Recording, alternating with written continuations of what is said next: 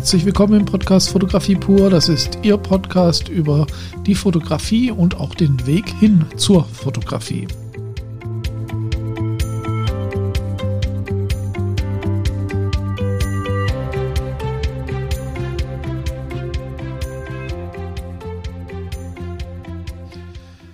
Ja, ich freue mich, dass Sie dabei sind und ähm, heute haben wir wieder ein ganz spezielles Thema. Ich bin teilweise zu Teilen dieses Themas auch schon mehrfach eingegangen, möchte das Ganze aber nochmal zusammengefasst in einem Podcast beleuchten. Es steht ja im Titel, dass es darum geht, wie man sich als Fotograf einen Namen macht. Und ähm, da könnte man natürlich sofort sagen, ja klar, ich muss einfach gute Arbeit leisten. Das ist sicher zum Teil auch richtig. Auf der anderen Seite denke ich, wer gute Arbeit macht, ist ein guter Dienstleister und kann erfolgreich sein. Das heißt aber noch lange nicht, dass Menschen auf ihn aufmerksam werden. Also dieses sich einen Namen machen, bekannter werden, erfordert dann sicherlich noch zusätzliche Schritte oder Qualifikationen. Und darum soll es eigentlich in diesem äh, Podcast gehen. Schauen wir uns doch mal an, welche Qualifikationen kann es denn geben oder wie kann ich mich auf so eine Reise zum Bekannterwerden aufmachen? Was könnte ich da mir überlegen, um diesen Weg so kurz wie möglich und so effektiv wie möglich zu gestalten? Wenn man sich anschaut, viele Fotografen, die bekannter sind, sind zum einen auch Spezialisten. Also die haben sich auf ein Thema spezialisiert, das sie sehr ausführlich machen. Das kann Reisefotografie, Sport, Foodfotografie, Hochzeitsfotografie, äh, Modefotografie sein. Also in jedem Gebiet gibt es Spezialisten und Spezialisten sind zum einen natürlich schon mal sehr eng aufgestellt und dadurch natürlich in diesem Segment auch sehr gut sichtbar. Soweit ist es aber überhaupt nichts Neues. Das heißt, hier bräuchte ich jetzt keinen extra Podcast dazu machen. Worauf es mir jetzt ankommt, ist, dass es ein sehr, sehr großer Vorteil sein kann, wenn man in dem Fachgebiet, in dem man eben fotografiert, auch sonst fachlich gut ist oder fachlich sich auskennt. Machen wir mal ein Beispiel. Stellen wir uns vor, Sie fotografieren sehr gerne Food-Fotografie, also Lebensmittel essen. Oder zum Beispiel noch spezieller, Sie fotografieren gerne Cocktails. Also Cocktails in schönen Gläsern, schön angelegt, angemacht und mit wunderbarem Licht fotografiert. Und äh, das wäre so ihr, ihr Gebiet, wo sie eben sagen, da möchte ich rein, da möchte ich später vielleicht auch Geld verdienen oder will ich mir vor allen Dingen erstmal so ein bisschen einen Namen machen, sodass Leute auf mein Instagram-Profil oder auf meine Webseite kommen und sagen, das sind geile Bilder, der hat wirklich Ahnung und der macht richtig ungewöhnliche Aufnahmen. Klar, man muss sich technisch mit der Fotografie, mit dem Licht und so weiter auseinandersetzen. Das heißt, um irgendeine Ausbildung kommt man wahrscheinlich nicht drum rum, aber vielleicht nicht unbedingt so die klassische Ausbildung, dass man eine Lehre macht oder ein Fotostudium. Es geht sicher auch anders. Jetzt würde ich aber sagen, einer der Schritte, den man vielleicht zur Vorbereitung machen sollte, parallel natürlich zur fotografischen Weiterbildung, ist der, dass man sich eben auch mit dem Thema selbst beschäftigt. Das heißt, es ist relativ klar verständlich, wenn ich gut Cocktails fotografieren möchte, dann macht es natürlich auch Sinn, dass ich selber lerne, wie man gute Cocktails erstellt, also zusammen mixt. Ich weiß gar nicht, wie man das in der Branche nennt. Also Cocktails mischen, Cocktails dekoriert. Äh, und wenn Sie dann Spezialist für Cocktails werden, weil Sie das fotografieren wollen, dann haben Sie eben diese Doppelqualifikation. Das heißt, Sie können sich auch einen kleinen Namen als Cocktailmixer machen und sind dann Spezialist im doppelten Sinne. Das heißt, wenn Sie dann fotografieren und Sie sind zusätzlich Spezialist für Cocktails, dann bekommt Ihre Arbeit ein ganz anderes Gewicht und auch Ihre Akzeptanz. Das heißt, Sie werden anders wahrgenommen. Gut, könnte man sagen, Cocktail, das ist natürlich sehr speziell, aber ich denke, das gehört, das passt zu allen anderen Branchen genauso. Das heißt, die Qualifikation in dem, was man fotografiert, selbst zu haben, ist ein unheimlicher Booster für die eigene Karriere. Beispiel. Es gibt Food-Blogger oder auch Fashion-Blogger, also Leute, die auf Instagram oder auf anderen Blogs über ein Thema sprechen. Eben, das könnte Food sein, das kann Fashion sein, das kann Sport sein, Fitness. Das sind Leute, manche davon beschäftigen sich eben dann auch mit der Fotografie, weil sie ihre Bilder selbst machen wollen und auch auf hohem Niveau. Das heißt, diese Leute haben eine Doppelqualifikation. Zum Beispiel nehmen wir mal den Food-Blogger, der dann eben auch Lebensmittel dekoriert. Das sind Leute, die kennen sich eben mit dem Food Styling aus und dann später, wenn sie gut sind, eben auch mit der Fotografie, wenn sie sich da weitergebildet haben. Und diese Leute werden sehr gerne von Kunden gebucht, weil sie eine Doppelqualifikation haben. Das heißt, ich brauche nicht als Kunde den Fotografen buchen und den Stylisten, weil der Food-Blogger, der ein guter Fotograf geworden ist, eben beides kann und auch beides gleichzeitig anbietet. Der Kunde spart sich Zeit und Geld und Aufwand.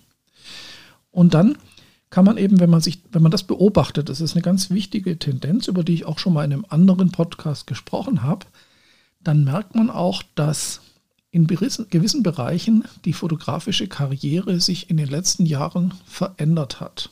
Vor 20, 30 Jahren war es so, als Fotograf hat man eine Lehre gemacht oder eine Ausbildung, einen Meisterbrief gemacht, war dann guter Handwerker und hat sich über seine, auch seine Nische, dann war ich zum Beispiel ähm, Fotograf, der Bier fotografiert, ausschließlich Bier, aber sehr gut, oder der Schmuck fotografiert und so weiter. Das hat sich so ein bisschen geändert. Es ist jetzt oft so, dass Quereinsteiger sehr erfolgreiche Fotografen sind. Da gibt es Schauspieler, äh, Designer, die sich mit der Fotografie beschäftigen und extrem erfolgreich und auch sehr bekannt werden dadurch.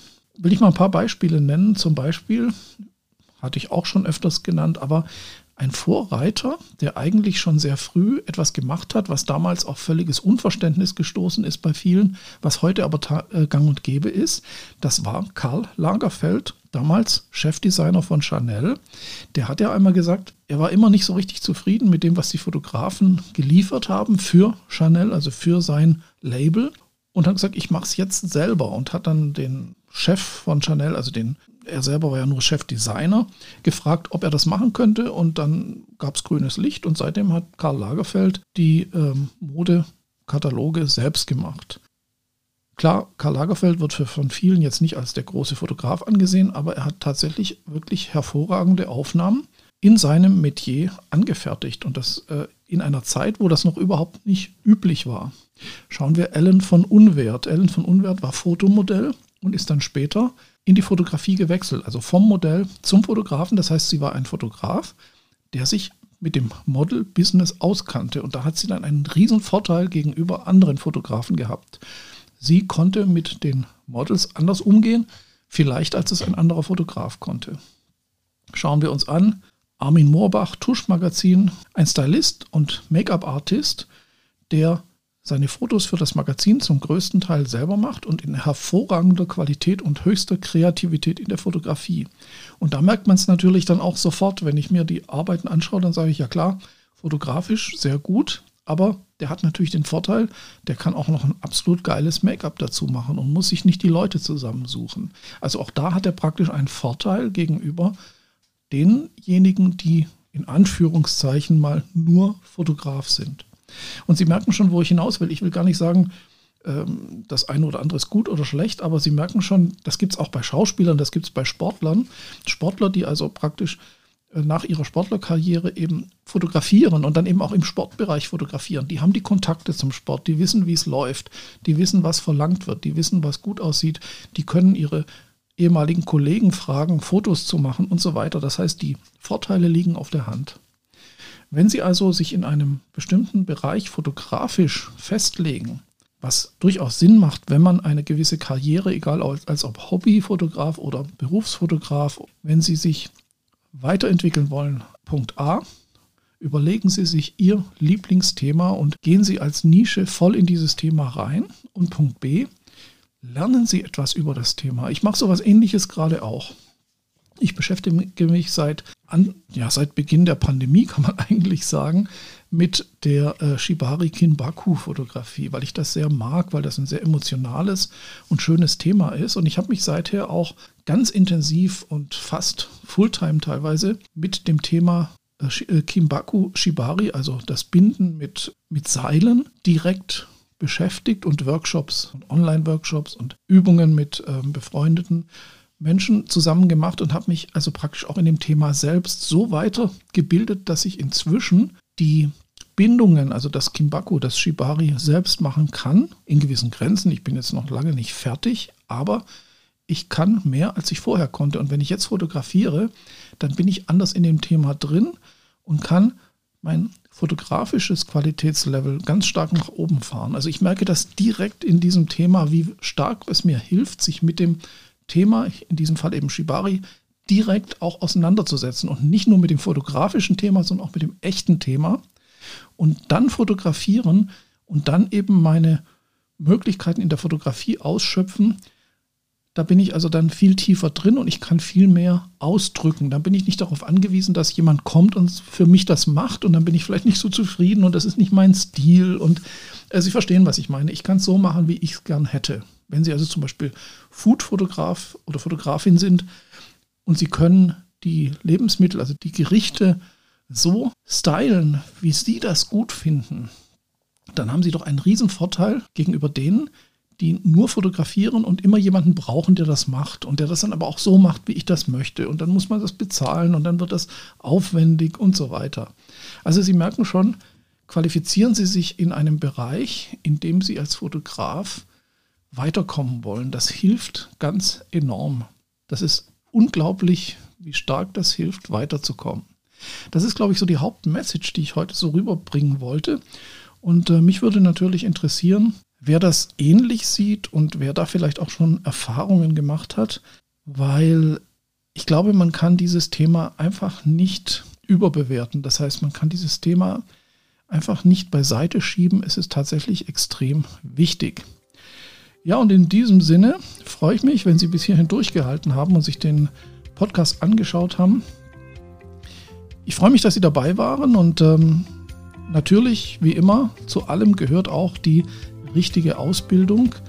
Und äh, die finden Sie, um jetzt hier ein bisschen auch Eigenwerbung zu machen, in der XLab Akademie. Da können Sie sich online zum Fotografen weiterbilden und Ihre Skills in diesem fotografischen Bereich auf jeden Fall extrem ja, aneignen.